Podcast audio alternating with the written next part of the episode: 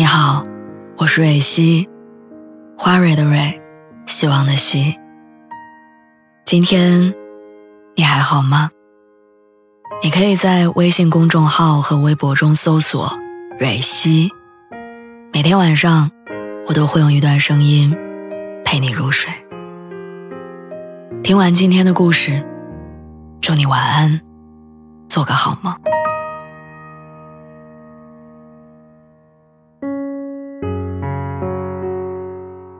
如何确定一个人他是不是真的爱你？答案只有一个：你是不是他的第一选择？我以前觉得这句话很偏激，但是慢慢越来越觉得这句话有道理。我室友有过一个交了四年的男朋友，他曾经无比坚定地觉得自己这辈子就是这个人了，苦累都好，他都认了。但就是这样一份感情，从认定他到放弃他，只用了一个晚上。那天我室友在网上看到了一个视频，里面讲的是一对在小县城生活的夫妻，每天自律的生活，平淡而恩爱。室友随手就把这个视频分享给对方，然后说了一句：“希望我们以后也能这样。”他的本意就是想说，希望我们以后也能像视频里的小夫妻一样平平淡淡，不离不弃。但男生却不知道为什么突然很生气，情绪激动的跟他喊着说。我不是跟你说过我不能回老家吗？然后，男生掰着手指头罗列出了一堆理由。我现在工作在上升期，这个地方离我老家近，我爸妈过来方便。我在这儿上大学，人脉都在这儿。那天室友看着面前的这个暴躁的男人，突然觉得他很陌生，也突然找不到继续爱下去的理由。有句话说：“喜欢是藏不住的，不喜欢也是。有时候可能连我们自己都分不清，两个人在一起久了，牵绊着我们的到底是爱情，还是习惯。直到当爱情和其他的东西成了相悖的选择，我们才在恍然之间看到，原来很多东西都变了。因为我见过被你爱着的样子，所以我知道。”现在，你已经失去我了。《海上钢琴师》里有一个片段：一九零零在甲板上遇到一个特别喜欢的姑娘，后来姑娘下船，他思念不已，最终决定下船去寻找姑娘的踪迹。但当他收拾好行李，站在下船的舷梯上的时候，他犹豫了。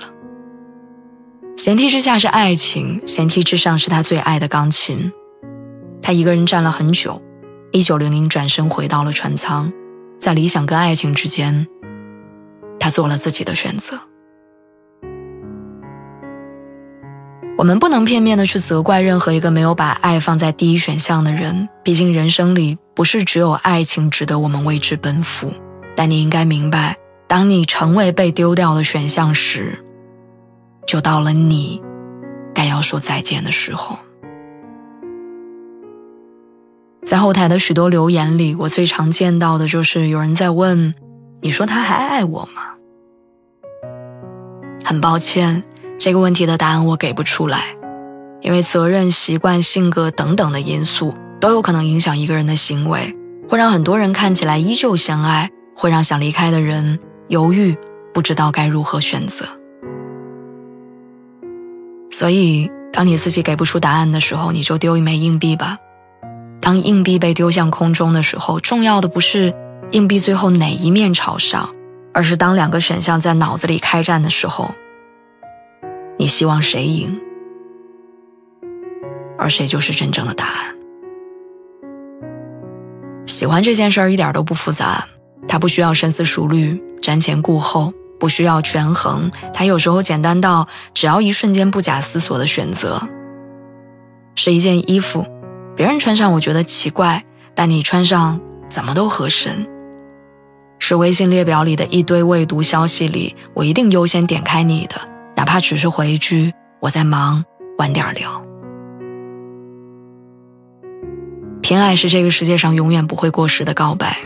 如果你见过那些被偏爱着长大的人，你就会知道，人在被爱的时候，从来不会患得患失。